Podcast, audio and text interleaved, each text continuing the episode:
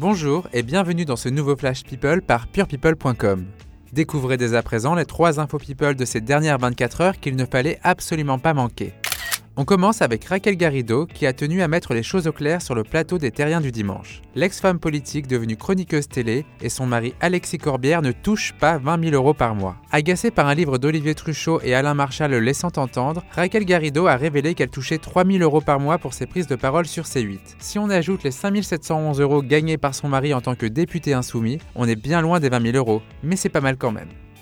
On continue avec une nouvelle bien moins légère, puisque Anne Lenen, la compagne de Muriel Robin, vient de perdre son papa. La comédienne de 47 ans a indiqué avec émotion sur son compte Instagram. Tu étais mon papa, mais tu étais pour moi le plus grand et le plus digne des hommes. Tu es là, dans chaque fibre de mon cœur, je te promets d'être forte, je t'aime tellement. Bon voyage, mon papa chéri.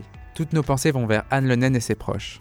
On termine avec Teddy Riner qui est papa pour la deuxième fois. En effet, le champion de judo de 29 ans et sa compagne Lutna Plocus ont accueilli une petite Isis il y a quelques jours d'après nos confrères du Parisien. Pour rappel, Teddy Riner est déjà le papa d'un jeune Eden né en 2014.